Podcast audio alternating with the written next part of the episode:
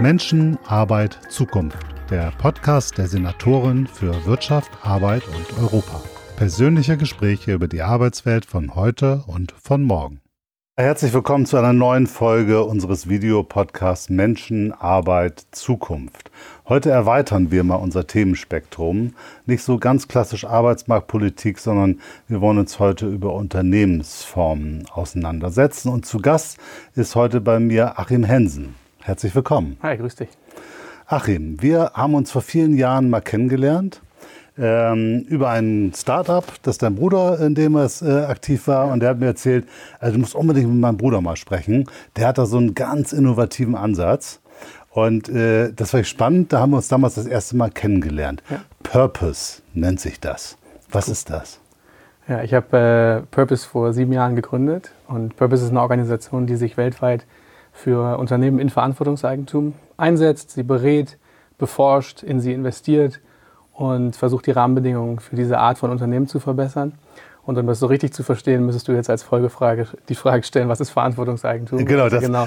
Der, das, Kern von, der Kern von dem ist, was wir, was wir tun. Und dann hole ich gerne noch mal ein bisschen aus, um das, das zu erklären, wenn du magst. Da, da kommen wir gleich hin. Äh, Im ersten Augenblick denkt man jetzt sofort an Gemeinwohlökonomie. Ja. Äh, ne, da gibt es ja auch äh, verschiedene Theorien, Verfahren, wie man sein Unternehmen am Gemeinwohl ausrichtet, das auch so bilanzieren kann, ja. dass also andere Nachhaltigkeitskriterien wichtiger werden als allein der wirtschaftliche Erfolg. Ist das irgendwie vergleichbar oder?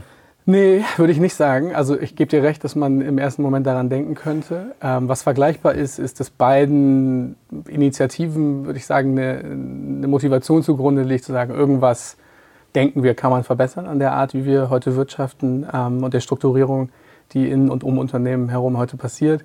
Aber die Ansätze und, und ich sag mal Flugrichtungen, aus denen man sich an dem Problem nähert und was man auch ganz konkret anbietet, sind schon sehr unterschiedlich. Ähm, also bei Purpose und bei Verantwortungseigentum geht es nicht um eine Ausrichtung an an einer zu definierenden Gemeinwohlorientierung, sondern es geht eher darum, die Machtstrukturen und die konkrete Ausgestaltung des Eigentums also wenn man so will, der DNA der Unternehmen, da eine neue Lösung anzubieten äh, und zu ermöglichen, dass Unternehmen, für die diese Lösung, das Verantwortungseigentum, eine passende ist, das einfacher umsetzen können.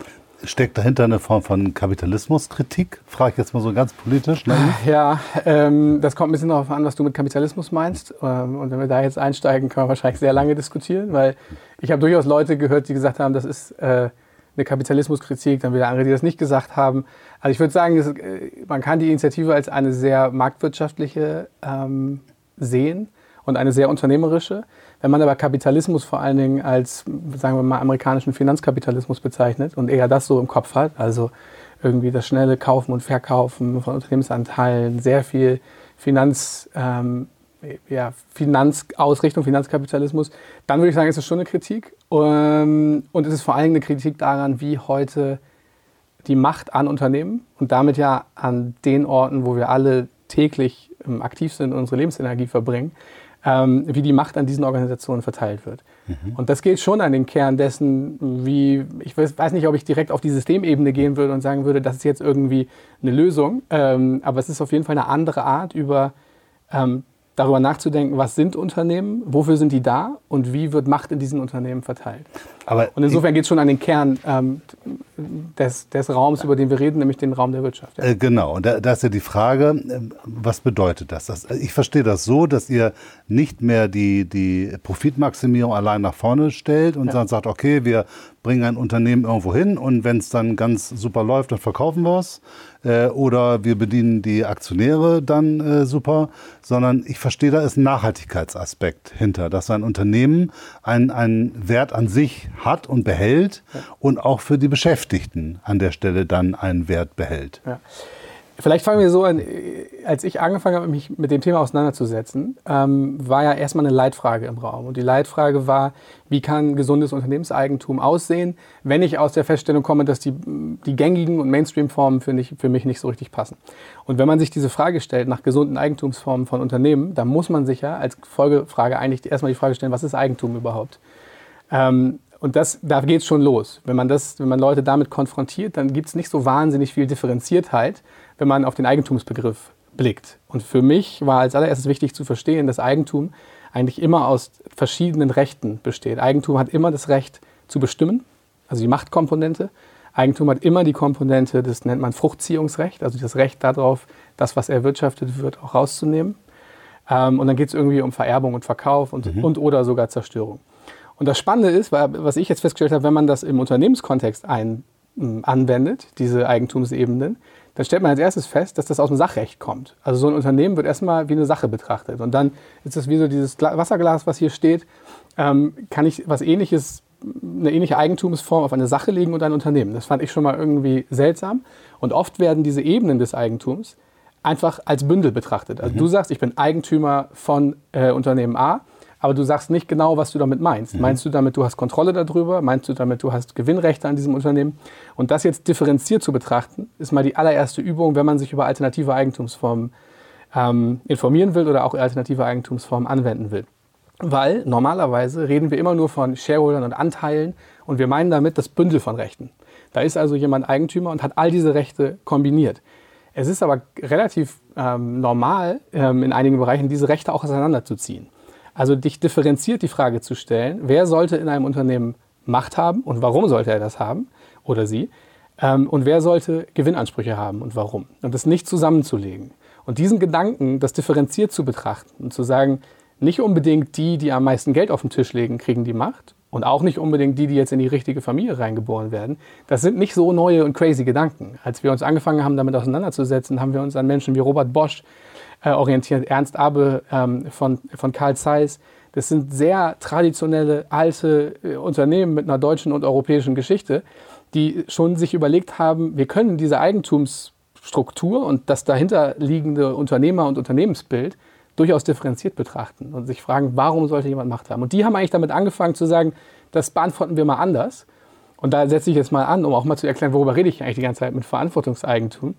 Ähm, und die haben gesagt, naja, ich, will, ich sehe eigentlich Unternehmertum als eine soziale Aktivität in sich und das Wichtigste daran ist, dass das Unternehmen seiner Unternehmensidee dient. Das ist ja eine in sich äh, soziale Aktivität. Aber da sind so. wir ganz stark in so einer Mittelstandsethik im Grunde genommen, oder? Weiß ich nicht, weil ich nicht genau weiß, was du mit Mittelstandsethik... Naja, im Sinne von, ich habe ein Unternehmen, ich habe eine Verantwortung gegenüber meinen Beschäftigten, eine Verantwortung gegenüber dem Ort, wo ich bin. Ich möchte dieses Unternehmen, dass es nachhaltig viele ja. Jahre äh, bestehen bleibt und die ja. Möglichkeiten schafft. Also, dass ich sage, ich möchte mit meinem Unternehmen etwas zur Gesellschaft beitragen. So. Ja, und ich, und ich sehe Unternehmertum und unternehmerische Aktivität nicht irgendwie im Gegensatz zur Gesellschaft, sondern ich sehe das als eine darin eingebettete Aktivität, mhm. die natürlich auch eine Verantwortung hat. Eigentum verpflichtet. Eigentum verpflichtet, absolut. Und ich, ich meine, wir sitzen hier in Bremen und ich glaube, dass so der Gedanke des ehrbaren Kaufmanns, so eine, eine Verantwortung, die daraus entsteht, schon eine Rolle spielt dafür. Absolut. Und wir haben eben darüber geredet, wie hängt vielleicht das, das Bild einer sozialen Marktwirtschaft im Kontext eher zu einem Finanzkapitalismus. Also da würde ich schon sagen, die Idee davon, dass Unternehmertum an eine Verantwortung gekoppelt ist und an eine Aufgabe, ähm, und dass die Aktivität, wenn sie passend ausgefüllt ist, was in sich Soziales ist, die, die passt sehr gut zur sozialen Marktwirtschaft. Es gab ja vor, vor vielen Jahren auch so Ideen, man muss Betriebe kollektivieren. Also man, man sagt, wir haben eine Selbstverwaltung, wir geben das Unternehmen an die Beschäftigten. Ja. Ist es das oder ist es noch irgendwie doch noch was anderes, wenn du von nee, so einem Verantwortungseigentum ist, es ist sprichst? Definitiv was anderes, weil das, was Verantwortungseigentum macht, ähm, es hinterfragt eine bestimmte Art von Qualität von Eigentum. Also das Kollektivieren sagt ja noch nichts darüber aus, wie und was kollektiviert wird. Das Kollektivieren heißt, ich nehme eine Sache und verteile das auf viele. Das kann jetzt die eine Qualität von Eigentum sein oder es kann eine andere Form mhm. sein, die ich dann kollektiviere. Und Verantwortungseigentum sagt vor allen Dingen, redet über zwei Prinzipien. Das eine Prinzip ist, dass Gewinne zwar super wichtig sind für Unternehmen, aber nicht als Selbstzweck, sondern als Mittel zum Zweck, um der Unternehmensidee mhm. zu dienen. Das heißt, du investierst wieder. Das, was immer das macht genau. also das bedeutet in der Konsequenz, entweder du reinvestierst mhm. die Gewinne oder wenn du so viel hast, dass du nicht mehr weißt, wohin damit, dann spendest du das. Aber das Unternehmensvermögen ist gekoppelt an das Vermögen und ist kein Privatvermögen, was äh, extrahiert wird und rausgenommen wird. Okay, das heißt im Grunde genommen, wenn ich mir ein Unternehmen gehört und ich lasse mich auf eure Idee ein, dann kann ich nicht mehr beliebig Entnahmen machen und Geld da rausholen, genau. sondern mir gehört dann zwar das Unternehmen, aber ähm, ich muss mit dem Geld, was erwirtschaftet wird, etwas zum Wohle des Unternehmens tun. Genau, ich kann natürlich gut verdienen, ich kann mir eine, ein gutes Gehalt bezahlen, etc., etc., aber das Unternehmensvermögen ist an das Unternehmen gebunden. Und wenn du dann eben sagst, mir gehört das Unternehmen, da werden schon manche Leute, die, die kommen dann nicht mehr so ganz mit, die sagen, hey Moment, das gehört mir, aber das kann ich nicht machen. Das ist genau das, was ich eben angesprochen habe, zu sagen, man muss jetzt differenziert sagen, mhm. was meint man eigentlich, wenn man Klar. Gehören sagt. Und im Kontext von Verantwortungseigentum geht es da vor allen Dingen darum zu sagen, dir gehört das Unternehmen und du kannst damit machen, was du willst. Du hast die komplette Kontrolle, unternehmerische Freiheit. Das ist ja auch genau das, was ich als äh, attraktiv und sinnvoll empfinde und jeden Morgen irgendwie aufzustehen und zu überlegen, was ist jetzt wieder das Beste. Da will ich mich ja, das ist ja der unternehmerische Impuls. Aber die Unternehmerinnen, mit denen wir da zusammenarbeiten, die sagen, deswegen ist es für sie nicht automatisch logisch, dass das ganze Unternehmensvermögen ihnen gehört, sondern das ist eben gekoppelt an die Aufgabe des Unternehmens. Okay, das so, heißt. Und ich will kurz noch die zweite, damit wir, damit wir, von da aus weitermachen gerne. können, weil das ist das eine Prinzip des Verantwortungseigentums. Und das andere ist, ähm, dass die Unternehmerschaft immer an Eigentümerschaft gekoppelt ist. Das heißt also, dass die Macht über das Unternehmen immer bei Menschen liegt, die eine Verbindung zu dem Unternehmen haben und äh, in dem Unternehmen aktiv sind. So, wenn ich jetzt diese beiden Prinzipien, Gewinne sind Mittel zum Zweck und ähm, die Unternehmerschaft ist gekoppelt an Eigentümerschaft, das heißt eine Form von Selbstbestimmung. Wenn ich die beiden rechtlich bindend umsetze, dann führt das in seiner Konsequenz dazu, dass die Macht in diesen Unternehmen nicht mehr käuflich ist, also geht nicht mehr an denen, der irgendwie am meisten bezahlt.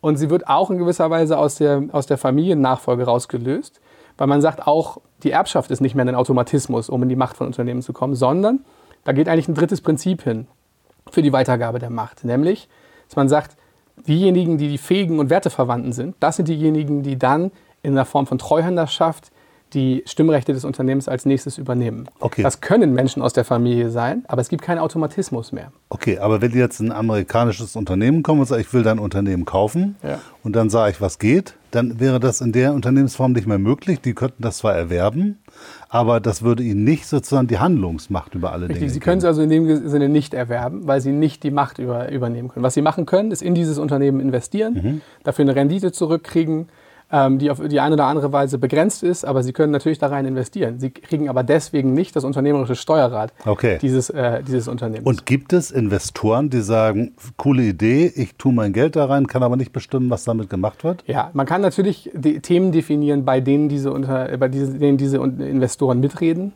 ähm, so Investorenschutzrechte und Mitbestimmungsrechte, aber es geht eben darum, dass die, die Grundkontrolle, also die Mehrheit des Stimmrechts nicht an diese Investoren geht. Und ja, die gibt's, die gibt's auch immer mehr. Ähm, und man könnte sogar sagen, so crazy ist die Idee nicht. Dass jemand kommt und in der Rolle als Kapitalgeber einem Unternehmen Kapital zur Verfügung stellt und dafür nicht die unternehmerische Kontrolle übernimmt, sondern einfach sich ähm, mit dem Unternehmen einigt, wie viel Geld wann wieder zurückfließt ich würde sagen, das ist eine super langweilige Idee fast schon. Also sie ist stimmt. nicht so crazy. Das stimmt, aber wenn man jetzt mal, sagen wir, in die Startup-Szene ja. oder jüngeren Unternehmen guckt, da ist das schon so. Da gibt es solche Dinge. Ja. Wenn es gut läuft, ist alles cool. Ja. Aber wenn es nicht so gut läuft, dann kommen so Investoren schon mit der Idee, genau. also jetzt müssen wir mal ganz schnell irgendwie ein Produkt aus der Technologie bauen und wir ganz schnell irgendwie einen neuen Vertriebsweg aufmachen oder sonst was. Dann äh, haben wir auf einmal einen massiven Einfluss auf genau. die Unternehmen. Und da sehen wir schon, dass wenn du diese Startup-Szene ansprichst, dann wird ja in der Startup-Szene auch ein, ein Narrativ als normal empfunden, weil es wenig Alternativen gibt. Also wir kennen irgendwie alle diese Geschichte von, du musst ganz früh ganz viel Kapital einsammeln und dann natürlich musst du Stimmrechte abgeben und so richtig merken, was das eigentlich bedeutet, tun die Gründer erst relativ spät. Genau. Ähm, also ein, ein ähm, relativ bekannter Investor, mit dem wir zusammenarbeiten, Albert Wenger, hat mal gesagt, äh, dieses Venture Capital, das scheint am Anfang immer sehr günstig und wie teuer das eigentlich wirklich ist, merkt man meistens ja. erst äh, down the line am Ende. Ähm, und ich glaube, da, ich will jetzt gar nicht sozusagen so eine Grundkritik an Venture Capital, aber was ich schon glaube, ist, es braucht, Venture Capital unterstützt eine bestimmte Form von Unternehmen. Und ich würde sagen, das betrifft dann vielleicht so ein bis fünf Prozent der Unternehmen, für das das passende Kapital ist. Wir tun aber heute so, als ob alle jungen Unternehmen Venture Capital Cases mhm. sind. Also ja, ich sage manchmal, ja. bald denkt auch die nächste Bäckerei oder Restaurant an der Ecke, dass es jetzt irgendein Venture Capital Case ist. Und ich glaube, glaub, es braucht eine Diversität an Kapitalquellen und Arten, wie die in diese Unternehmen fließen, weil sonst eine ganze Reihe von Unternehmen eigentlich außen vor gelassen werden, weil sie sowieso keine Venture Capital Cases sind. Die kommen für die Logiken und Metriken dieser, dieser Fonds gar nicht in Frage. Und da glaube ich eben, gibt es eine ganze Spanne von Unternehmen, so die Mittelständler von morgen, für die das ultra interessant ist, genau diese Form des Kapitals zu finden. Also eine Form von Kapital, was geduldiger ist, ähm, was nicht die Kontrolle übernimmt, was nicht darauf beruht, das so schnell es geht, so groß es geht zu machen und aufzublasen und wieder weiter zu verkaufen. Und ähm, ich glaube, diese Art von Unternehmen ist wichtig, wenn wir das als Wert sehen, eine diverse und unterschiedlich, eine Diversität und Unterschiedlichkeit in unseren Wirtschaftsstrukturen zu haben. Okay. Äh, dann lass uns doch nochmal herausarbeiten, welche sind die Vorteile? Einerseits für den Unternehmer oder die Unternehmerin, die sagt, das finde ich eine coole Idee. Ja. Andererseits für die Beschäftigten und andererseits für die Gesellschaft. Warum ja. ist das eine coole Sache? Ja. Bei den UnternehmerInnen würde ich anfangen, als allerwichtigstes, dass es eine Kohärenz erzeugt aus dem, was diese Unternehmerinnen sowieso als passende Unternehmensform sehen. Weil es geht alles los mit der Frage, ich als Unternehmer oder Unternehmerin, wie betrachte ich ein Unternehmen? Was bedeutet das für mich? Und äh, daraus abgeleitet, was ist ein passendes Eigentumskleid? So, und jetzt kann ich hingehen und sagen, naja, für mich ist ein Unternehmen sowieso eher eine Gruppe von Menschen, die zusammen arbeitet und irgendwie einer Aufgabe dient, zusammen. Die sollen dabei gut verdienen, aber es geht darum, dass eine Aufgabe in der Mitte steht. Oder ich kann sagen, naja, so ein Unternehmen, das ist vor allen Dingen dafür da, mein Vermögen zu sein. Ich möchte das möglichst schnell maximieren und die, äh, ein Unternehmen hat die Aufgabe, Shareholder Value zu maximieren. Das kann man jetzt erstmal sozusagen nicht moralisieren, kann man das einfach mal nebeneinander mhm. stellen und sagen, beides kann ja existieren. Ähm, und die UnternehmerInnen, die aber sagen, ich habe das erste Bild von einem Unternehmen, die brauchen ein passendes Rechtskleid. Äh, und das heißt sozusagen, der absolute Mehrwert ist, ich kann das, was ich an Haltung zum Unternehmen habe, auch wirklich rechtlich abbilden. Und um das jetzt nochmal ganz konkret zu machen, ähm, es gibt so eine Geschichte von äh, einem meiner Mitgründer, ähm, Armin Steuernagel, der hatte ein Unternehmen, bevor wir angefangen haben, und er hat seinen Mitarbeitern immer erzählt, wir sind doch hier alle zusammen und wir arbeiten für eine Idee. Und äh, es geht hier nicht darum, dass es irgendwie mein Privatvermögen ist, sondern wir arbeiten, wir kommen jeden Tag zur Arbeit und arbeiten für eine Idee. Und dann ist irgendwann eine Mitarbeiterin zu ihm gekommen und hat gesagt, Armin, du erzählst das immer so. Aber wenn ich mir das mal jetzt so genau überlege und angucke, dann ist das hier eine GmbH. Und eigentlich könntest du doch jeden Tag morgens aufstehen und sagen, ich versilber das, ich verkaufe das, ich liquidiere das, ich ziehe die Vermögenswerte raus.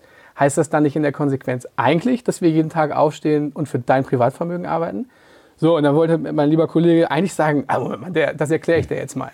Ja, das, jetzt erkläre ich dir mal, wie das eigentlich funktioniert, dass das alles gar nicht stimmt. Und dann hat er einen Moment innegehalten und hat festgestellt, fuck. Hat sie recht. Der Jure, also rechtlich, hat sie genau recht. Und er wollte das aber gar nicht. Das heißt, jetzt hat plötzlich ein Rechtskleid eine Realität geschaffen, von der er gar nicht wollte, dass sie existiert. Und wenn wir jetzt über Unternehmenskulturen reden, und über, über Formen, die zusammenarbeiten, Potenzial entfalten, machen oder eben auch nicht, dann fängt es ja bei der Grund-DMA, dem Rechtskleid, an und geht von da aus weiter. Und wenn ich jetzt gar nicht mehr noch, also schon auf der Eigentumsebene gar nicht mehr die Haltung repräsentiert habe, die ich eigentlich habe, habe ich ein Problem als Unternehmer oder Unternehmerin. So, und das ist jetzt ein gutes Beispiel, warum es so eine Form des Eigentums braucht und auch eine einfache Möglichkeit, das umzusetzen. Weil was sollte der liebe Kollege jetzt machen? Er hätte jetzt ja eigentlich eine Rechtsform gebraucht, die er nehmen könnte und sagen könnte, die wenden wir jetzt an. Die gibt es aber so als fertige Rechtsform nicht. Und da muss man ein bisschen kreativ werden und sich überlegen, wie geht das. Das ist der Kern von dem, was ihr tut. Ihr schafft sozusagen ein Rechtskonstrukt, wo diese Idee, die man hat, auch juristisch abgebildet wird. Ja. Der Kern von dem, was wir tun, ist, wir haben uns die Frage gestellt, warum gibt es eigentlich nicht mehr solcher Unternehmen? Wenn wir doch so eine große Tradition mit Unternehmen wie Bosch und Zeiss gerade in Deutschland haben und eine extreme Tradition in sozialer Marktwirtschaft und um uns herum erleben, wie immer mehr Gründer so eine sinnorientierte Form des, äh, des Wirtschaftens machen wollen, warum gibt es nicht mehr davon? Und wir sind auf drei Probleme gekommen. Das eine Problem ist, es fehlt an Wissen. Wir haben jetzt gerade ungefähr 10, 15 Minuten daran uns auch abgearbeitet, Eigentum zu greifen in seiner Bedeutung, zu gucken, was bedeutet das wirklich. Und ähm, diese Form der Fähigkeit, über Eigentum nachzudenken und diese Alternative des Verantwortungseigentums zu kennen, ist mal Schritt eins. Es gibt keine, es gibt, gab, als wir angefangen haben, nicht wahnsinnig viel Bücher dazu. Es gibt nicht viel Forschung dazu. An den Universitäten ähm, wird es nicht gelehrt. Hat sich alles inzwischen relativ gut geändert. Wir machen das seit sieben Jahren. Wir haben da ein bisschen was geschafft. Aber es fehlt an Wissen und Forschung. Das Zweite ist, es fehlt an einfachen Wegen, das umzusetzen. Jemanden, der dabei berät, jemanden, der einfache Möglichkeiten anbietet. Und das Dritte ist es, dass selbst wenn ich das kenne, umgesetzt habe, dann braucht es immer noch passende Arten von Kapital und Netzwerke zu Investoren äh, und Finanzierungspartnern, die diese Art von Kapital zur Verfügung stellen. In allen drei Bereichen haben wir gesagt, wollen wir einen Beitrag leisten, um für Besserung zu sorgen. Und das machen wir, indem wir ähm, aus einer Gemeinnützigkeit heraus Bildung und Forschung machen, an Universitäten gehen, äh, Open Source Bücher zur Verfügung stellen und darüber schreiben. Im zweiten Bereich Beratung machen und einen sogenannten Eigentum, Eigentumshack zur Verfügung stellen, der es relativ eigentlich, einfach möglich macht, diese Form des Eigentums umzusetzen. Und drittens, ähm, Gesellschaften haben, aus denen heraus wir in Unternehmen in Verantwortungseigentum investieren oder Netzwerke herstellen zu Investoren und Finanzierungspartnern, die das machen wollen. Ziemlich umfassendes äh, ja. Portfolio dann. Ja, absolut. Ich halte es auch für wirklich ähm, sehr zeitgemäß, den Ansatz, auch wenn er schon sieben Jahre äh, alt ist quasi. Ja. Aber mittlerweile sprechen wir natürlich, äh, wenn wir über Fachkräfte sprechen und über ja. Fachkräftegewinnung, dann sagen wir, wir brauchen eine vernünftige Unternehmenskultur. Du hast eben das Sinnstiftende angesprochen, ja. ganz wesentlich. Viele junge Menschen sagen, ich möchte in einem Unternehmen arbeiten, wo das Sinn macht, was ich tue. Äh, und das haben wir in den verschiedensten Branchen, diese Thematik. Das ist immer durchgehend da. Ähm, und ich verstehe es so, dass ihr im Grunde genommen hier den Unternehmen ermöglicht, das nicht nur zu proklamieren, das macht hier super Sinn, wir sind ein super Team, sondern es auch authentisch zu leben im Sinne von, und das sagen wir nicht nur so, weil wenn wir ehrlich sind, ist das natürlich schnell gesagt. Ne? Genau. Wir sind hier alle ein Team und arbeitet gerne alle zwölf Stunden, das machen die ja nicht mehr, weil der Generation Z macht das ja nicht mehr, aber äh, von der Tendenz her gibt es das ja immer noch. Äh, bringt euch schön ein, dann bringen wir unsere Idee nach vorne und in Wirklichkeit ist ja ist tatsächlich so, muss man eben genau gucken, verdienen da gerade Aktionäre dran oder verdienen da Einzelpersonen dran und jetzt schaffen wir eigentlich einen Mehrwert, dass die einzelnen Beschäftigten sagen können, das, was ich hier einbringe ins Unternehmen, das kommt diesem Unternehmen auch zwingend zugute. Ja. Das heißt, ich stärke dieses Unternehmen und erhöhe die Nachhaltigkeit dieses Unternehmens ja. und der Idee, die dahinter steht. Ja. Und kann mich sogar durch diese rechtliche Verbindlichkeit, die in dem Verantwortungseigentum drinsteckt, sogar über so eine intergenerationale ähm, Ebene da, darauf verlassen. Also sogar von Generation zu Generation weiß ich, das wird nicht in der nächsten Generation einfach verscherbelt. Und da kommen wir natürlich dann in so, so, so einen Bereich, das hat ja auch einen Wert, dass diese Dezentralität und Selbstbestimmung der Unternehmen ähm, auch über Generationen erhalten bleibt. Das sorgt nämlich für eine Diversität von Unternehmen, das äh, sorgt dafür, dass es nicht immer mehr Zentralisierung ähm, gibt, weil du ja auch gefragt hast, welche Effekte könnte das auf, ähm, auf Gesellschaft haben. Und wir erleben schon, dass natürlich ganz andere, oder die Forschung sagt, dass auch, dass ganz andere ähm, Entscheidungen möglich werden dann kommen wir doch wirklich wieder im Sinne zu einer kapitalistischen Verantwortungsethik, im Sinne von, wir wollen wirklich nachhaltig Unternehmen aufbauen, wollen sie wachsen lassen, daran sollen Beschäftigte und, und Gesellschaft profitieren ja. und wir verhindern eben solche Effekte, dass ausländische Investoren äh, alles Mögliche aufkaufen, Konzentrationserscheinungen ja. und das ist ja alles nicht nachhaltig, diese Form von Politik und das ist natürlich auch für, für ein Land wie Deutschland hochspannend, äh, weil wir natürlich auch unter dem, dem Druck stehen, dass amerikanische Firmen, chinesische Firmen kommen, das Ganze aufkaufen. Das heißt, wir geben Möglichkeiten zu investieren, die gibt es schon, aber unter gewissen Rahmenbedingungen, die verhindern, dass dann auf einmal irgendwas weg ist. Ja, ich glaube, das kann, ähm, also wenn man es jetzt ganz hoch äh, hochtreiben will und sagt, okay, wir haben irgendwie äh, China ähm, und wir haben den Finanzkapitalismus und das, ist so, das sind die zwei Systeme, die weltweit gerade miteinander äh, oder miteinander ringen, dann glaube ich schon, dass solche Ideen, die in sich eigentlich eine Stärkung von einer bestimmten Form von Unternehmertum ähm, eingebettet in ähm, soziale Marktwirtschaft repräsentieren, das kann schon ein Baustein sein, um auch andere Angebote zu machen zwischen diesen beiden Varianten. Aber da funktioniert es ja nicht äh, in Aktiengesellschaft, weil da sind Aktionäre und Shareholder dann, die wollen dann äh, Gewinne machen, möglichst schnell, möglichst viel. Ja. Das funktioniert dann nicht, oder?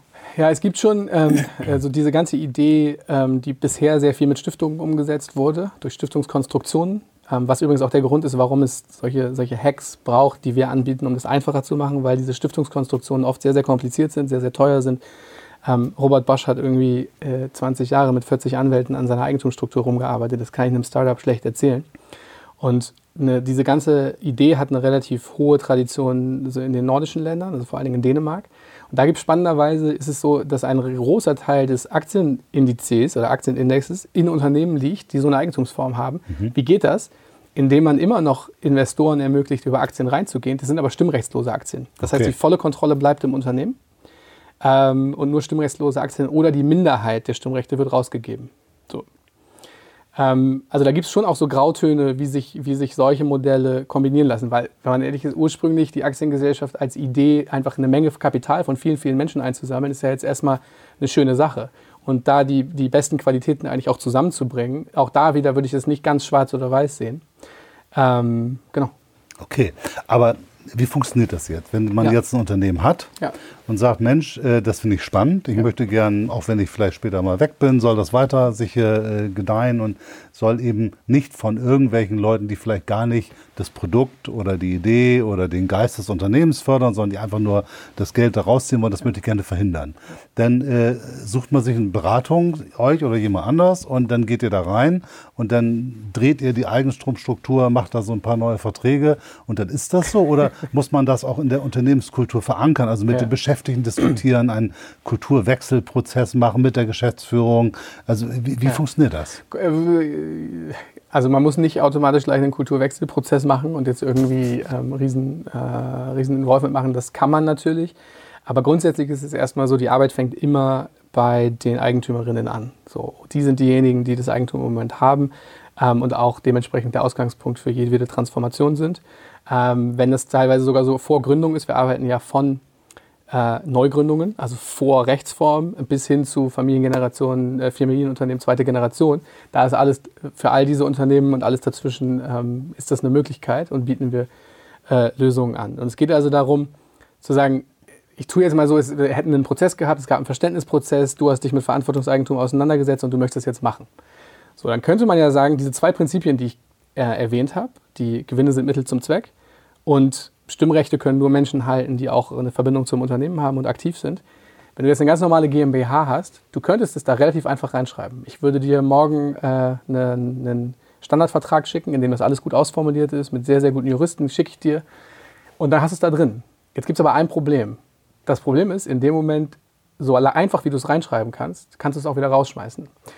Und die Unternehmerinnen, mit denen wir arbeiten, die wollen da eine Verbindlichkeit rein haben. Die wollen sagen, ich will dieses Recht, ich glaube gar nicht, dass ich dieses Recht haben sollte und ich will das nicht haben, ähm, dass, das dass ich das Unternehmen doch zu meinem Vermögen wieder machen kann. Das heißt, was braucht es jetzt? Es braucht eine Sicherung auf diesen zwei Prinzipien, dass die eben nicht mehr veränderbar sind.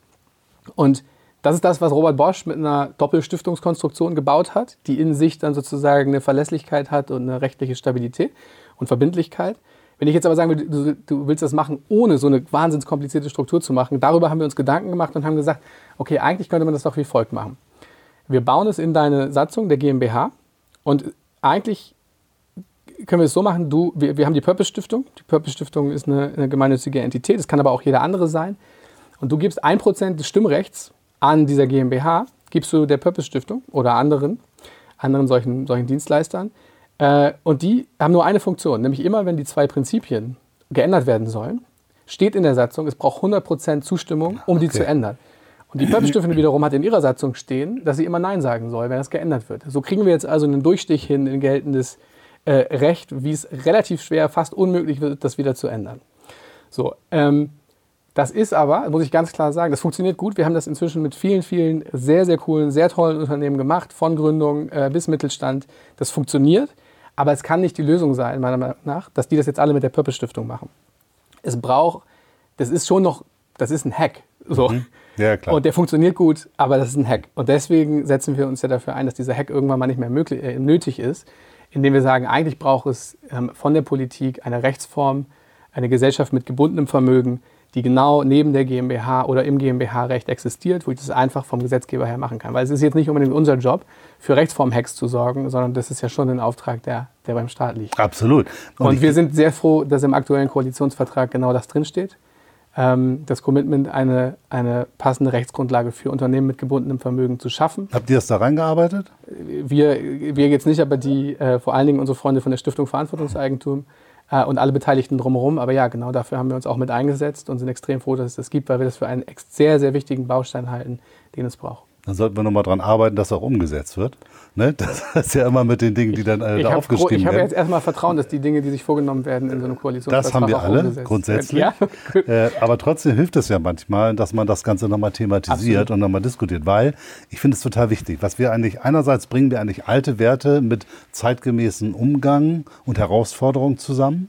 Und ich glaube, wir haben auch ein echtes Interesse. Also das ist nicht nur Gedöns im Sinne von, das wäre aber ganz idealistisch und schön, sondern jetzt, wir haben auch ein ganz klares wirtschaftliches Interesse als, als Land zum Beispiel, ja. dass hier die Unternehmen nachhaltig erhalten bleiben. Ja. Für die Beschäftigten sowieso. Ja. Ne, das ist ja auch eine ganz wichtige äh, Ebene.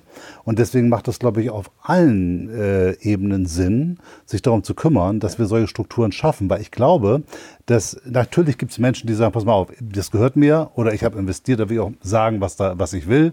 Und ich will auch das Recht haben, dass. Die haben ja auch äh, gute Optionen, das genau, machen. Und das Vermögen dann an meine Kinder zu vererben oder, oder sonst ja. oder nachher irgendwie nach Südfrankreich aufs Segelboot zu gehen, keine Ahnung. Ja. Das ist ja auch grundsätzlich auch legitim. Aber es gibt eben auch sehr viele Leute, die sagen, ich habe eine Verantwortung. Das ist nicht nur meine eigene Situation, sondern ich möchte was zur Gesellschaft beitragen. Und ich finde das gar nicht nur idealistisch, sondern ich finde das eigentlich auch sehr vernünftig und ein Stück weit auch selbsterhaltend. Ja. Äh, weil ich glaube, dass das natürlich auch die Beschäftigten unglaublich motiviert, in so einem Unternehmen zu arbeiten, weil das ist ein ganz starkes Signal, was man da reingibt. Es ist ganz ja. viel Vertrauen. Ja.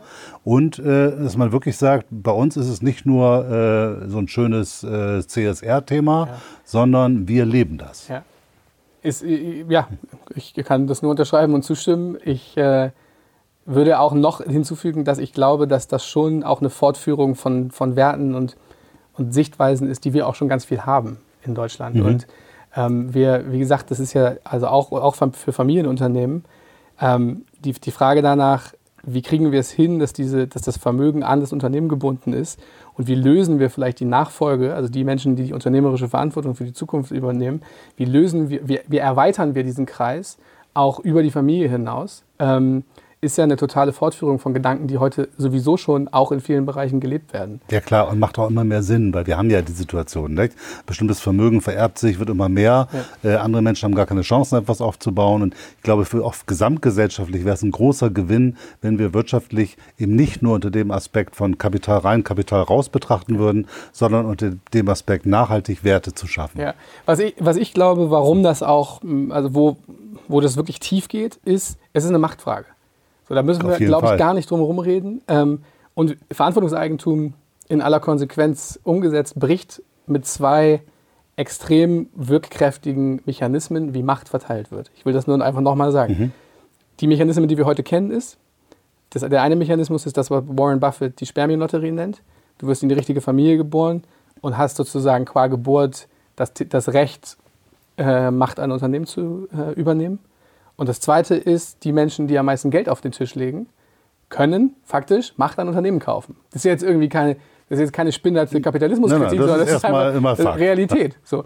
Und jetzt ist wirklich so, dass ich, die, die das machen wollen, das ist ja völlig okay. Aber wenn ich eine unternehmerische Haltung habe, wo ich sage, ich halte das nicht für einen sinnvollen, äh, gesunden und intelligenten Nachfolgemechanismus, weder den Automatismus Blut noch den Automatismus Geld, dann brauche ich was Drittes, was das ermöglicht. Und da liegt schon eine ziemlich starke Wirkkraft drin aus den äh, Prozessen, die ich tagtäglich begleite und mit den Unternehmerinnen, mit denen ich arbeite. Das verändert was. Wenn Menschen wissen, da ist plötzlich eine, statt diesen zwei Automatismen, gibt es plötzlich eine Frage. Die Frage ist nämlich, wer sind die nächsten fähigen und Werteverwandten, die die Verantwortung für diesen sozialen, dieses soziale System, dieses Unternehmen übernehmen können. Und das finde ich eigentlich das, das, das Wirkkräftige, zu sagen, da ist plötzlich eine Frage, die die im Mittelpunkt steht. Und das kann ja heißen, das sind die Richtigen, die aus der Familie kommen, aber dann eben nicht aus einem Automatismus, sondern weil sie die Fähigen und Richtigen sind, die Kontrolle zu übernehmen glaub, und weiterzuführen. Das, das, ist das Zentrale. Ne? Also wenn man das versucht gar nicht zu bewerten, weil es mag sein, dass der ein oder andere äh, Millionenerbe aus einem großen Finanzimperium sagt, ah, ich finde das eigentlich ganz schön, wie es ist. Das ja. ist ja gar, gar nicht so. Auch, es kann ja durchaus auch bestehen bleiben, aber was du sagst, ist durch als ich den Automatismus aufhebe, ja. muss ich mir eine Frage stellen und das führt mit Sicherheit dazu, dass eine Next Generation ab und zu sagt, nee, also eigentlich äh, finde ich das gar nicht so cool. Gibt's ja auch. Es ja. gibt ja auch äh, reiche Erbinnen, die irgendwie versuchen, mit dem Geld was Neues zu tun. Man, man kennt das aus den verschiedenen ja. Familien. Ähm, und ich finde das einfach eine, eine, wunderbare Option. Und ich finde es einfach auch fair und richtig, dass man diese Frage stellt. Wie willst du führen? Wie willst du deine, mit deiner Macht umgehen? Ja. Ähm und um auch da nochmal ein Beispiel zu bringen, warum das auch ein befreiender Impuls ist und nicht jetzt irgendwie nur so ein, ah, wir wollen irgendjemandem was wegnehmen, mhm. sondern ich, ich, ich werbe wirklich dafür, dass das eine Lösung ist für Unternehmer und Unternehmerinnen, die das heute umsetzen wollen. So. Und die brauchen da die Möglichkeit, das umzusetzen. Und eine Geschichte, die mich sehr bewegt hat, war aus eben einer Familienunternehmerperspektive, der hat gesagt, äh, ich möchte gerne die Freiheit der Biografie meiner Kinder ermöglichen. Ich möchte nicht, dass es einen Automatismus gibt, auch nur irgendwie implizit und schon gar nicht explizit, dass meine Kinder Nachfolger werden qua Automatismus. Und er hat festgestellt, er hat sich schon immer bemüht, das so zu leben. Und dann hat er, saß er irgendwann mit seinen Kindern im Auto. Und der Sohn hat gesagt, es zwei, zwei Söhne. Und der Jüngere hat dann äh, gesagt, Papa, Papa, was ist, wenn der Ältere, wenn er das nicht machen will, muss ich dann? Und das in einem sehr jungen Alter. Und da hat er festgestellt, obwohl er sich bemüht, gibt es diese Wirkkräfte und diese ja. Automatismen und er wollte das befreien und hat dann eine Form von Verantwortungseigentum umgesetzt, wo das natürlich möglich ist. Wenn der jetzt aus sich heraus entscheidet, genau, ich möchte in dieses Unternehmen, aber er muss nicht. Und da, was das als Freiheitsimpuls auch bedeutet für diese Menschen, ähm, das ist, glaube ich, nicht, nicht zu ja. unterschätzen. Achim, vielen Dank großes, komplexes Thema, wahrscheinlich in der Umsetzung noch viel, viel komplexer. Ja. Äh, und das wird man sich, wenn man interessiert daran ist, im Detail anschauen müssen. Aber vielleicht haben wir heute so eine Idee entwickelt oder so, so einen Einblick gegeben in so ein neues Denken und ein neues Bild von, von Unternehmertum. Ja. Dafür ganz vielen Dank. Und wir werden so, so in der Bio und äh, unter dem Video entsprechende Links äh, verzeichnen, sodass, wenn man mehr Informationen haben möchte, auf euch zukommen kann. Cool. Vielen Dank für die Zeit. Sehr gerne. Darf ich noch einen Wunsch loswerden? Sehr Schluss? gerne. Wir sitzen ja bei der Wirtschaftsförderung auch. Ich glaube, es ist wichtig, diese Diversität von Unternehmen und das, was du mit Startup-Kultur auch angesprochen hast. Ich werbe nicht dafür, irgendjemandem vorzuschreiben, was es zu tun gibt, aber was mir super wichtig ist, dass es eine Chancengleichheit gibt von diesen Modellen. Und ich erlebe heute schon eine sehr hohe Unterstützung von einem Narrativ. Also es ist irgendwie klar, Startups funktionieren so, die werden so und so unterstützt. Auch aus Orten, wo ich sagen würde, die sind eigentlich prädestiniert dafür, eine Diversität in sich äh, aufrechtzuerhalten. Und den Wunsch würde ich gerne noch bei der Wirtschaftsförderung lassen, darauf auch zu achten und da mit uns ins Gespräch zu kommen. Alles klar. Danke dir. Bis Hat dann. Spaß gemacht. Ciao.